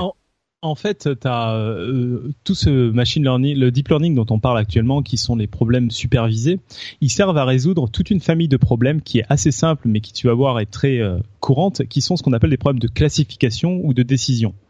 C'est-à-dire, en gros, on a plusieurs boîtes et on veut savoir dans quelle boîte on range quelque chose. Et donc là, en fait, tu peux appliquer ce genre de ce genre de problème. C'est des problèmes qu'on a tous les jours. Ça peut être un système de recommandation. J'ai une liste d'articles dans mon magasin lequel je dois recommander à mon client. Euh, ça peut être euh, du. Là, tu euh, parles du deep learning ou du machine learning Je parle du machine learning supervisé. Donc, qui est le deep learning, c'est un des exemples de ça, et tout plein de machine learning qu'il y avait avant faisait la même chose. D'accord. Donc, avant, on va dire, pour pour simplifier, avant vraiment le gros deep learning euh, de, moderne, on va dire. On pouvait déjà faire de la classification hmm. et on en faisait déjà. Donc là-dedans, tu as beaucoup de choses. As, donc je disais euh, les systèmes de recommandation, par exemple. Tu vas avoir euh, des premiers essais. Alors même si le deep learning a beaucoup amélioré ça en reconnaissance vocale. Hmm. de dire je vais essayer de reconnaître ce qui est ce qui est dit vocalement ou là pareil le, le, deep learning a beaucoup amélioré parce que pareil c'est de la classification en fait il faut décider quel mot est dit donc on a tous les mots possibles et lequel on est en train d'entendre Ouais, c'est hyper complexe là pour le coup. On est très loin de de juste euh, notre histoire de bac. Déjà, même avec euh, un machine learning un petit peu plus simple euh, que ce qu'on connaît aujourd'hui, on pouvait commencer. Moi, je me souviens qu'il y a, je sais pas, il y a 20 ans, j'étais au Japon. Il y avait des démos de Microsoft, comment, de reconnaissance vocale. Non, c'était Dragon Dictate à l'époque, et ça marchait. Bon, ça marchait pas super bien mais ça donnait quelque chose quoi. Et à l'époque, euh, c'était déjà possible. Ouais. Et donc, euh, en fait, parce que tous ces problèmes-là sont un peu sur les mêmes problèmes, c'est des problèmes où il faut classer dans des boîtes ou de mmh. décision, qui est un peu la même chose, c'est-à-dire prendre une décision entre plusieurs options. Donc tu vois que c'est très très large en fait les types de problèmes que ça peut résoudre. C'est pour ça que beaucoup de gens s'emballent parce que ça a l'air de pouvoir tout résoudre. Alors c'est pas totalement le cas, mais ça résout quand même un, un paquet de, de, problèmes si tant est que, que ça marche. Dans, dans les exemples même de deep learning du coup euh, qui sont pas de l'image, t'as Google, ouais. Google Translate ah oui, c'est du deep learning. Euh, je crois que c'est du deep learning les derniers euh, les dernières choses de, de Google Translate. de toute façon, le deep learning aujourd'hui c'est partout, donc euh, quoi que ce soit, on, faut faire un peu attention, mais, un peu. Et voilà pour des exemples qui sont pas qui sont pas sur l'image, mais en fait, comme on a vu là dans la description, le fait que ce soit une image, on, s'en fout un peu globalement. C'est vrai qu'il y a ces réseaux convolés qui marchent très bien sur les images, et surtout les images, c'est des problèmes qui souvent sont étaient durs à résoudre. Enfin moi, si on m'avait dit au moment où je faisais des études en traitement d'images qu'on allait dans 10 ans avoir un algo qui décrivait des images, j'aurais jamais cru. Ouais. Parce que c'est des problèmes où en gros, euh, tu me dis décris une image, je sais même pas ce qu'il y a dedans, si c'est plutôt des animaux plutôt quelque chose, c'est extrêmement compliqué. Et aujourd'hui, on a des choses qui sont très très impressionnantes là-dessus. Ça prend, tiens, euh, question complètement euh, au hasard. Euh, ça prend combien de temps pour un algorithme bien entraîné chez Google, Apple ou Amazon ou Dieu sait qui ou Facebook de reconnaître cette, cette pas la phase d'apprentissage, mais la phase de prédiction. Genre, on lui file une image. En combien de temps il peut le passer à la moulinette de ses 100 ou 150 couches pour nous la décrire? C'est le ah, genre de truc instantané ou... J'ai pas l'ordre de grandeur. Euh, je vais avoir l'ordre de grandeur grand public comme toi en fait finalement, où t'as as dû mm. jouer à, à, au truc sur internet de Google qui te permettait si tu dessinais, il devinait ce que tu étais en train de dessiner. Donc c'était quand même plutôt temps réel. Mais en gros, c'est, enfin, on l'a vu, les opérations sont hyper simples. Hein. C'est quelques multiplications et divisions. Aujourd'hui, les ordinateurs qu'on a, même il y en a, même s'il y en a 150 millions, ça va pas prendre une éternité. Hein. Mm. Donc c'est pour ça que euh, il est possible de faire euh, du machine learning, euh, enfin oui, de la de la prédiction, une phase de prédiction de machine learning ou de deep learning sur le device, que ça soit. Ouais, c'est ça. Alors c'est un... peu plus compliqué, mais en effet, c'est faisable. Bah, c'est typiquement ce qu'a dévoilé Apple à la dernière WWDC, leur leur algo qui est juste une application de machine learning, leur machine learning API, qui décrit en fait des images. Hmm. Et du coup, c'est possible à faire sur des smartphones, sur des tablettes, Dieu sait quoi, et sur, euh, on, on l'évoquait à un moment avec le edge computing, euh, sur une caméra de reconnaissance, par exemple, qui va prémâcher le travail euh, de ce qu'elle voit, ou euh, sur, euh, bah, quand on parle de voiture autonome, c'est marrant parce qu'on revient toujours à de la reconnaissance d'image. C'est vraiment la vision, quoi. C'est le fait d'avoir des ah yeux pour un ordinateur, mais pour les voitures autonomes, c'est ce qu'ils font. Ils reconnaissent. les, voitures autonomes, ils ont de la vidéo, donc ils essaient d'utiliser hmm. aussi le flux vidéo pour avoir de la 3D ou des choses comme ça, mais. mais, oui, c'est de la reconnaissance d'image, quoi. Hmm. Ouais, ouais. Et c'est pour ça, non, mais t'as as des trucs, euh, t'as des choses qui sont quasi quasi temps réel, euh, etc. Enfin, c'est euh, c'est ça qui est. En fait, on pourrait parler peut-être deux mots de pourquoi il y a un tel engouement en... là-dessus. C'est qu'en effet, c'est le la chose qui est parfaite pour l'industrie. On l'entraîne une fois et après on a un algo qui est très rapide et qui fait des choses merveilleuses. Donc hmm. euh, c'est c'est assez génial. Et pour toute une partie des startups qui se créent, etc. Euh, et qui veulent utiliser du machine learning, ce qui est aussi du pain béni, c'est que les Google, etc. fournissent des réseaux pré-entraînés. Donc comme je disais, où on peut récupérer un réseau préentraîné, où Google l'a entraîné une semaine avec ses machines qui coûtent extrêmement cher, et nous on le réentraîne en quelques heures uniquement pour notre problématique. Et le, tiens, c'est marrant, tu, tu évoques cet ordre d'idée. C'est une semaine pour euh, une phase d'apprentissage, ça peut suffire euh? Je crois que ça dépend des, des algos. Bien mais sûr, sur, mais c'est cet ordre d'idée, c'est pas six mois. Sur ImageNet, je crois que ouais, il y a pas mal de résultats où c'était de l'ordre d'une semaine quand ils hmm. quand ils entraînaient, il me, il me semble, de ce que j'avais lu. Est-ce que tu sais, là, je te pose peut-être une question à laquelle t'as pas la réponse. Est-ce que tu sais quel est l'intérêt pour ces sociétés de fournir ces algorithmes euh, librement parce que c'est des trucs sur lesquels ils investissent énormément. C'est pour cette question de, de recherche communautaire qui finalement bénéficie à tout le monde ou? Je, je sais pas trop, c'est une bonne question. C'est enfin, Google a un intérêt, c'est qu'ils ont créé une librairie de, de, deep learning et ils essaient de, de, de, faire concurrence à Amazon pour vendre du, du computing, quoi, de, de la location hmm. de serveurs, etc. Donc ça peut avoir un intérêt de ce côté-là. Euh, après, à l'usage concrètement, moi j'utilise la librairie de Google sur les machines d'Amazon, donc je suis un mauvais client. ouais, mais, euh, j'imagine effectivement qu'il y a cette euh, cette euh, volonté de l'industrie de mettre euh, parfois des choses en commun pour que au final on en bénéficie, enfin tous en bénéficient, y compris celui qui a mis la chose en commun, quoi. Ouais, ben, en fait, c'est un peu moi pour moi, je mets ça aussi dans les choses qui font qu'on a cette cette explosion du deep learning aujourd'hui, c'est qu'on a un peu cette mentalité open source, même si euh, il faut le prendre avec des gros guillemets parce que c'est pas totalement open source partout. De partage des, des connaissances et du fait que d'autres peuvent réutiliser les briques et finalement faire avancer le Schmilblick tous ensemble. Hmm, ouais, et je pense qu'on va voir arriver du machine learning as a service euh, où en gros tu auras même plus besoin d'avoir de l'expertise en machine learning, tu arriveras avec ton dataset, avec tes données et tu diras entraîne-les-moi avec ce réseau en cliquant et puis il te proposera des résultats et tu feras le travail de data scientist mais sans faire la partie code. Que fera pour mais, un Google ou un Amazon quoi. D'une certaine manière en fait c'est déjà euh, plus ou moins disponible. Tu peux avoir une API. Bah tu parlais de celle d'Apple. J'imagine que d'autres. mais ça c'est un peu de la triche. mais en fait c'est de la triche parce que c'est pas vraiment du machine learning. C'est c'est des réseaux pré-entraînés. Ce qui est plus intéressant pour quelqu'un c'est que je puisse entraîner mon réseau sur mon problème.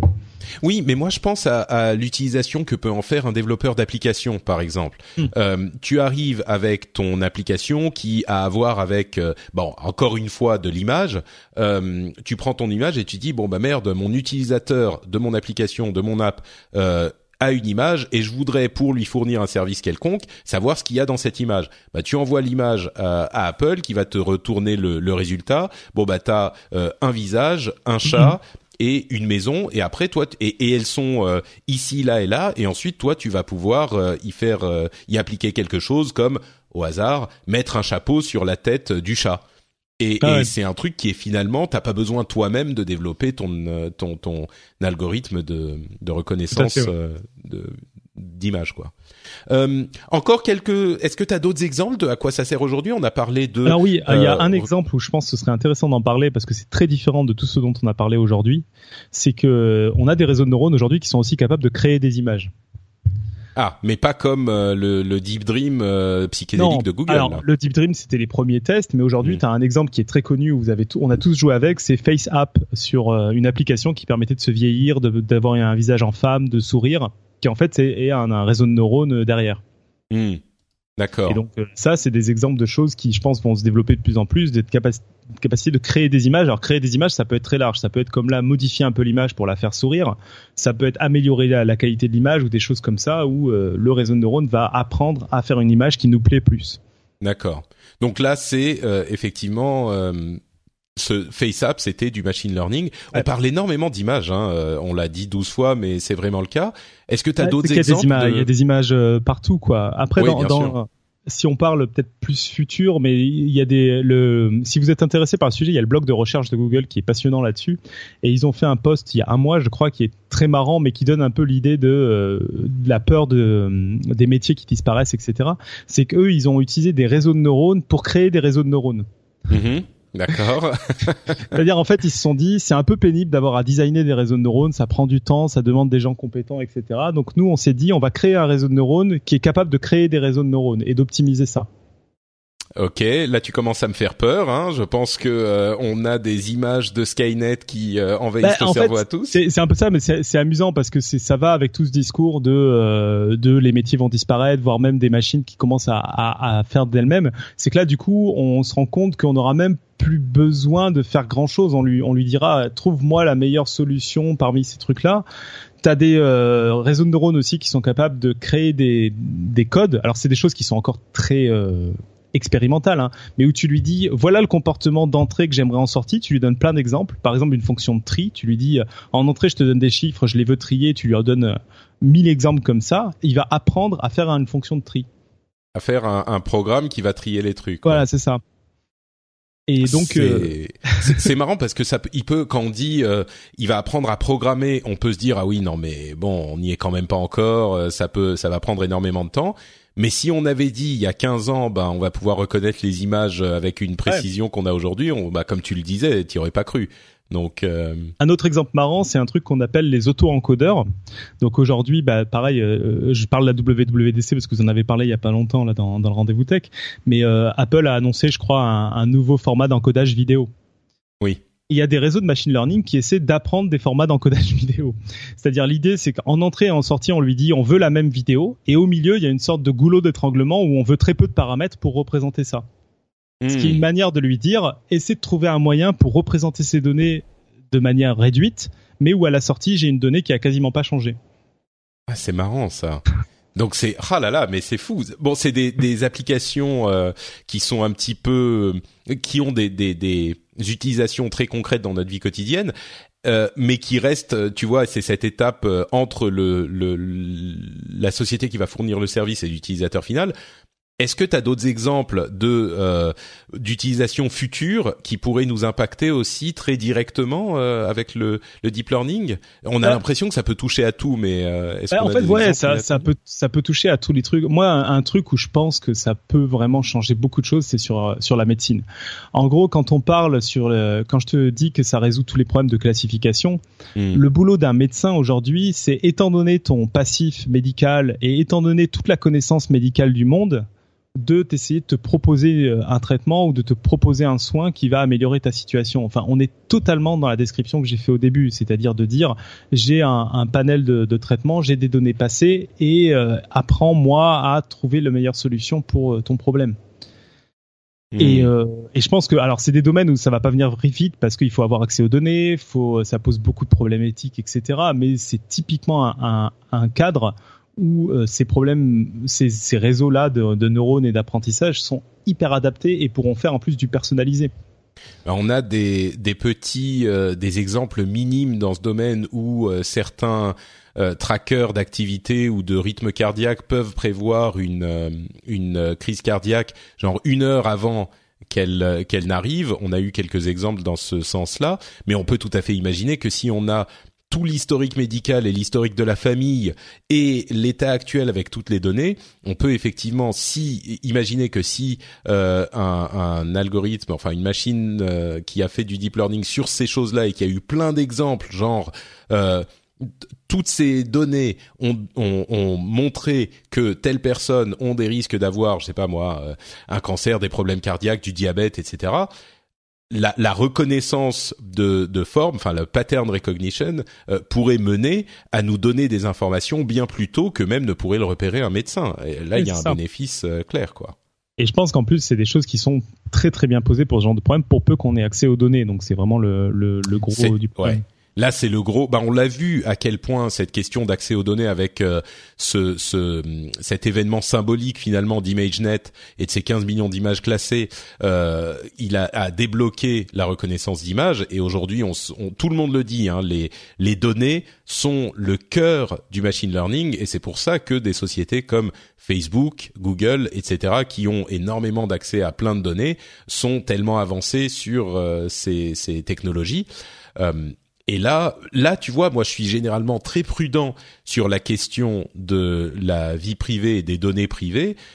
Mais là, je me dis sur ces données médicales, il faudrait presque un, un programme, euh, un programme d'infrastructure étatique qui permettrait de faire ça de manière aussi sûre que possible, même si bon, on sait que c'est jamais 100% sûr, mais peut-être avec la sécurité sociale et les les organismes médicaux euh, du pays, pour essayer d'avancer dans ce domaine parce que ça pourrait avoir des bénéfices énormes quoi. Mmh, tout à fait.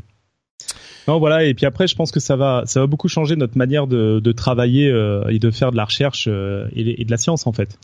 Parce que quand je citais le cas de Google qui dit on a utilisé des réseaux de neurones pour apprendre nos réseaux de neurones, c'est pas anodin. C'est que en gros, ces outils-là, si vraiment c'est pas juste une mode et qu'on se rend pas compte qu'ils ont finalement beaucoup de défauts, euh, c'est une manière de tester beaucoup d'idées très rapidement et d'éventuellement un peu comme ça s'est passé, un peu comme le fait que les intelligences artificielles aient battu les humains aux échecs, les humains n'ont pas arrêté de jouer aux échecs, mais ont trouvé des nouvelles manières de jouer aux échecs. Ben là, ça peut être une manière d'étudier un très très grand nombre de possibilités de, pistes de recherche et d'avancer plus rapidement vers une solution et d'après aller réentraîner des réseaux dans ces solutions-là et puis d'avancer peut-être plus vite. Quoi. Hmm. Est-ce qu'on est, euh, on est très loin de, de c'est une question euh, à laquelle je sais qu'il n'y a pas de réponse, mais je la pose quand même pour euh, pour s'amuser. Est-ce qu'on est loin d'une intelligence artificielle qui pourrait répondre au, enfin passer le test de Turing? Pour ceux qui savent pas, le test de Turing, c'est si on parle avec une intelligence artificielle qui et, et on n'arrive pas à distinguer une intelligence artificielle d'un véritable être humain. Simplement par la conversation. Et, et, et on a l'impression que j'ai toujours, c'est qu'on est en train de réunir toutes les briques qui font que euh, on n'est plus si loin d'une sorte de déblocage d'une intelligence artificielle qui serait un petit peu plus euh, crédible que euh, tous les, les assistants virtuels qu'on a, qui sont quand même pas hyper malins. Est-ce qu'on est loin d'une vraie intelligence artificielle ou euh... En fait, le, le, le, test Turing est très mal foutu. C'est-à-dire que globalement, il est déjà passé ou alors il sera jamais passé. Ça dépend un peu où tu mets la, la frontière. Hmm. Si aujourd'hui tu considères que tu veux un chatbot où tu te rends pas compte que c'est un robot, je pense que c'est déjà passé. Qu'il y a plein de fois où on discute avec un robot, on se rend pas compte que c'est un robot. Euh, il y a plein de services en ligne ou des choses comme ça où je pense qu'on a déjà des robots en face et on, on s'en rend pas trop compte hmm. parce, parce que c'est des, des, euh, conversations sur des sujets spécifiques et, c'est très orienté. Et, voilà. Et, bon, en effet, ça peut arriver que sur un chat, mais ce qui est compliqué, c'est que tu as aujourd'hui euh, dans les relations humaines, les, les conversations humaines et compagnie sont sont quand même encore plus complexes parce qu'il n'y a pas que cet input de, de chatter sur un, un, un réseau social, tu vois, il y a, y a plein d'autres choses. Donc, Bon alors laisse-moi te poser la question autrement. Euh, T'as vu le film Her? Ouais ouais j'ai vu le film Her. D'accord. Alors est-ce qu'on en est loin? Est-ce qu'on en est loin ou pas? Euh, Je sais pas. C'est une bonne question. Euh... Je, je sais pas du tout. C'est une très très bonne ah. question. En plus, le film Her. En bon scientifique, tu vas pas répondre. Je suis dégoûté. Bah ouais, non, je, je sais pas. Non, en fait, le truc, moi, où euh, je me suis, on a fait un deuxième épisode de podcast science qui est centré là-dessus, qui est est-ce que vraiment, euh, maintenant que les machines sont capables de rêver, on est, on est foutu, quoi. Et en fait, tu tu te rends compte que bah oui, clairement historiquement à chaque fois que quelqu'un a dit les machines pourront jamais faire ça, elles l'ont fait quoi. Donc c'est-à-dire elles mmh. pourront jamais gagner au Go, elles ont gagné au Go là récemment, elles pourront jamais faire la cuisine, on a le robot d'IBM qui fait des recettes de cuisine, elles pourront jamais faire de l'art, on a des robots maintenant qui font euh, qui font des œuvres d'art euh, comme les artistes etc. T'as quand même des choses aujourd'hui où on n'a pas beaucoup avancé. Par exemple, euh, ça reste nous qui posons les questions. Mmh. Alors ils sont très bons à y répondre, mais ça reste nous qui posons les questions t'as euh, aussi des notions de contact humain en fait, de relations humaines, c'est-à-dire que des choses de ressenti, des émotions que tu peux avoir, euh, etc. Il y a en particulier sur euh, d'humain à humain, on se rend compte qu'il y a encore des barrières, alors qui sont peut-être pas très intéressantes. Mais donc ça, ça m'inquiète presque plus que ce que tu dis euh, que que ça que ça ne me rassure en fait parce que c'est genre oui bah les robots ils sont très pas ils sont pas très bons pour avoir des émotions donc ça va on est tranquille non, non. Ah non, on, pas, qu'on est tranquille. Je pense que je pense que nos boulots vont vont disparaître. en gros, un truc marrant euh, sur le sujet est-ce que nos boulots vont disparaître, c'est que hmm. t'as en général, le seul boulot qui va pas disparaître, c'est le boulot de l'interlocuteur que tu as en face de toi. Alors que bon, globalement, il y a très grande chance. Tu regardes n'importe lequel de boulot qu'on fait. Euh, je pense que les boulots comme moi de développement de sciences, euh, ça c'est assez facile à automatiser. Il y aura peut-être des gens au-dessus, mais il y en aura sans doute beaucoup moins. Même ce que tu fais toi, de, de faire des podcasts qui parlent de l'actualité scientifique. Alors tu vas te dire oui, j'ai un ton, etc. Mais je suis pratiquement sûr qu'on arrivera à faire des, des réseaux qui donneront un ton qui sera sympa et que les gens apprécieront. Bah, d'une certaine manière, euh, euh, les les ce que je fais en fait, le cœur au-delà de l'enrobage que je fais avec le ton, euh, le cœur de ce que je fais, c'est je regarde plein de sujets tech qui correspondent à des orientations tech dans les deux semaines qui viennent de s'écouler. J'essaye de choisir ceux qui sont suffisamment importants et qui correspondent à la ligne éditoriale de l'émission et après je les présente et on en discute un peu. Peut-être que la partie on en discute un peu, c'est la partie la plus compliquée euh, à émuler par une machine, mais tout le reste, c'est pas si difficile. Et, ça va, et ça va venir vite, quoi. Ouais. Hmm. non, euh, enfin, en fait, je trouve que hum, ce qui est intéressant là-dessus, un peu comme quand les machines nous ont battus aux échecs, c'est que ça pose la question en fait de comment on définit ce qu'est un humain et comment on définit un peu notre notre singularité entre guillemets sans utiliser le terme singularité classique là. Hmm. Euh, et en particulier, j'avais fini la conférence de, de la Niptech justement, bah, qui fait que tu que tu m'as proposé de venir là, par le fait qu'on a des machines là aujourd'hui qui sont très très fortes à euh, résoudre les problèmes. Tu leur donnes un problème, elles le résolvent, mais elles ne comprennent pas ce qu'elles font et on ne comprend pas forcément comment elles résolvent le problème. C'est-à-dire qu'aujourd'hui, on a des algos qui sont capables de décrire les images très très bien, mais on comprend pas très bien comment ils fonctionnent. Je veux dire, on comprend très bien quelles opérations ils font, multiplication, mais on comprend pas pourquoi ils fonctionnent. Et aujourd'hui, euh, je pense qu'il faut pas négliger. Encore une fois, ça m'inquiète un peu ce que tu me dis là, mais. bah, en fait, c'est un choix. C'est un choix, c'est-à-dire, on peut se dire c'est pas grave, et puis avant tout résoudre, c'est génial, mais il faut pas négliger l'importance qu'a eu euh, les histoires et le fait de comprendre dans le développement humain, dans le développement des sciences, dans le développement des cultures, etc. En fait. Et aujourd'hui, il n'y a pas beaucoup d'avancées là-dessus. Ouais, excuse-moi quand tu quand tu dis on comprend pas ce qu'ils font, on sait qu'il y a des opérations, mais on sait pas pourquoi telle opération dit oui c'est un chat ou qu'est-ce que qu'est-ce qu'on comprend pas en fait? Bah, en fait, on, on comprend qu'il y a des multiplications et des additions, mais ce qu'on comprend pas très bien, c'est quel modèle il a réussi à faire du chat, du machin, etc. Peut-être qu'il y en a pas. Hein. Peut-être que c'est tout simplement des trucs qui demandent 150 millions de paramètres. Hmm. Mais comprendre, en gros, qu'est-ce que ça veut dire? Ça veut dire, euh, j'ai fait une théorie comme la théorie de la relativité qui me permet de t'expliquer ce qui se passe dans l'univers avec très très peu d'équations, avec très très peu de, de mécanismes. En fait, c'est une, ouais, on, une manière de raconter l'histoire. On constate que euh, cette série d'opérations est une description mathématique d'une image de chat, mais on ne sait pas s'il y a un, un, une signification plus profonde, c'est ça? Voilà un modèle euh, mais c'est vraiment une notion d'histoire euh, d'histoire à raconter hein. c'est c'est mm. aussi c'est aussi bête que ça. C'est comme si pour modéliser l'univers on avait fait on avait fait entraîner un réseau de neurones avant l'arrivée d'Einstein. Ben on serait peut-être ravi d'avoir un modèle avec 150 millions de paramètres qui nous décrit le mouvement des planètes. Et on n'aurait jamais compris que ben en fait c'est quasiment des ellipses autour du soleil que il y a une déformation de l'espace-temps ou des choses comme ça Hmm. Après, c'est peut-être pas grave, en effet. Moi, mon côté scientifique me fait dire c'est un peu grave, c'est un peu triste. On, on, est capable de comprendre, mais peut-être que c'est que ce qu'on va justement lâcher cette partie-là euh, de entre guillemets notre humanité. Et une autre manière de le dire, c'est qu'aujourd'hui, les réseaux sont s'intéressent pas à cette question-là, à se dire je vais essayer de raconter une bonne histoire euh, sur mon problème. Ils sont vraiment hmm. dans je vais le résoudre. Ouais.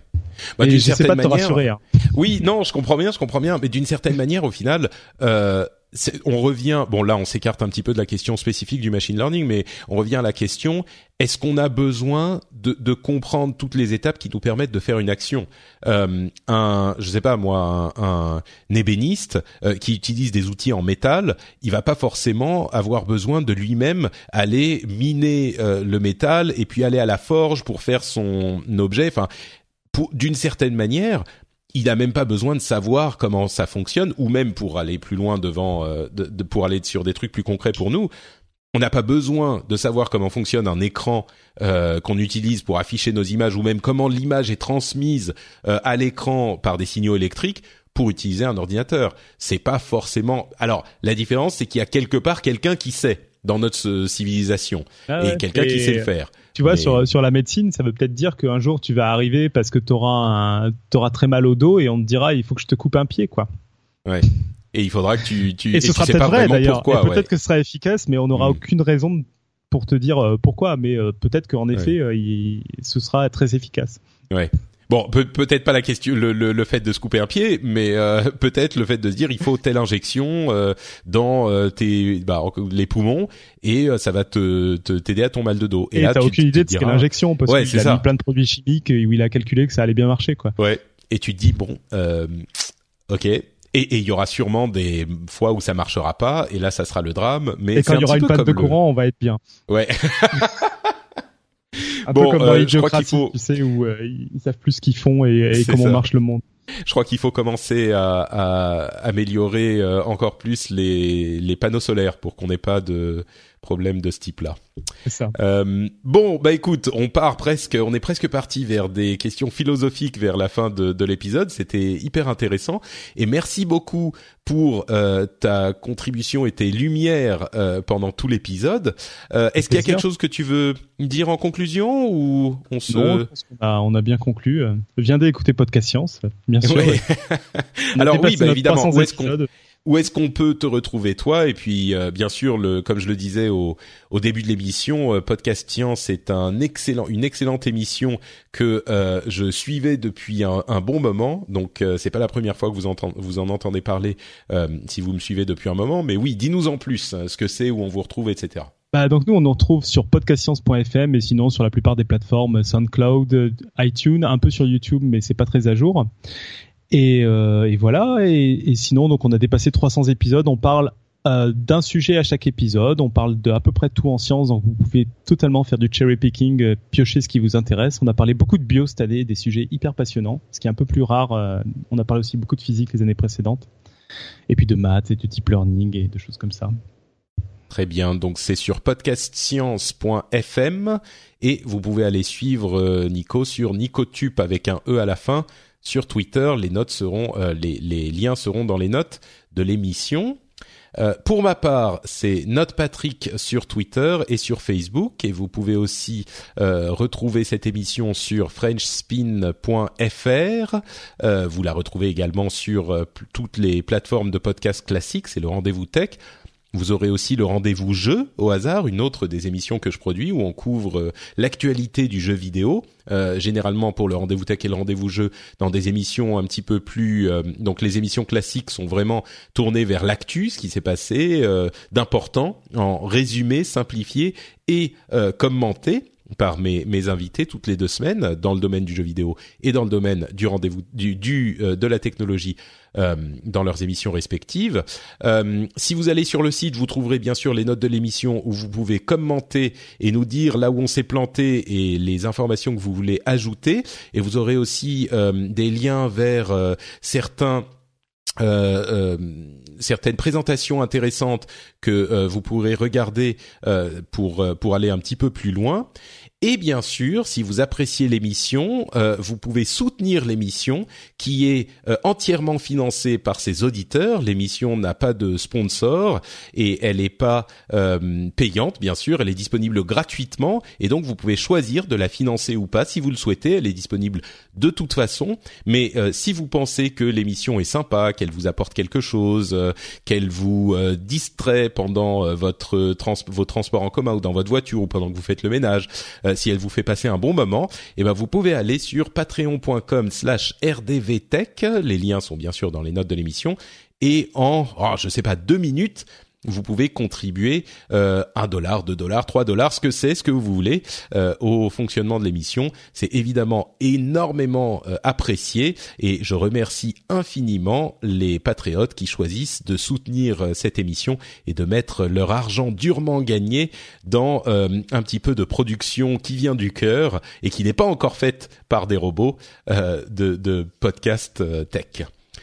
Je vous remercie encore une fois infiniment de nous avoir écoutés. J'espère que l'émission vous aura plu. Euh, C'était un épisode spécial et on revient avec les épisodes classiques dans une semaine. Alors si le timing marche bien, ça sera un moment où je suis en vacances et donc ça sera euh, Jérôme qui fera le prochain. Normalement, hein. j'espère que je me suis pas planté dans l'emploi du temps. Quoi qu'il arrive, on revient avec les épisodes classiques très bientôt. Merci de nous avoir écoutés et n'hésitez pas à venir nous dire ce que vous avez pensé de l'émission sur Twitter ou ailleurs. À très bientôt. Ciao ciao.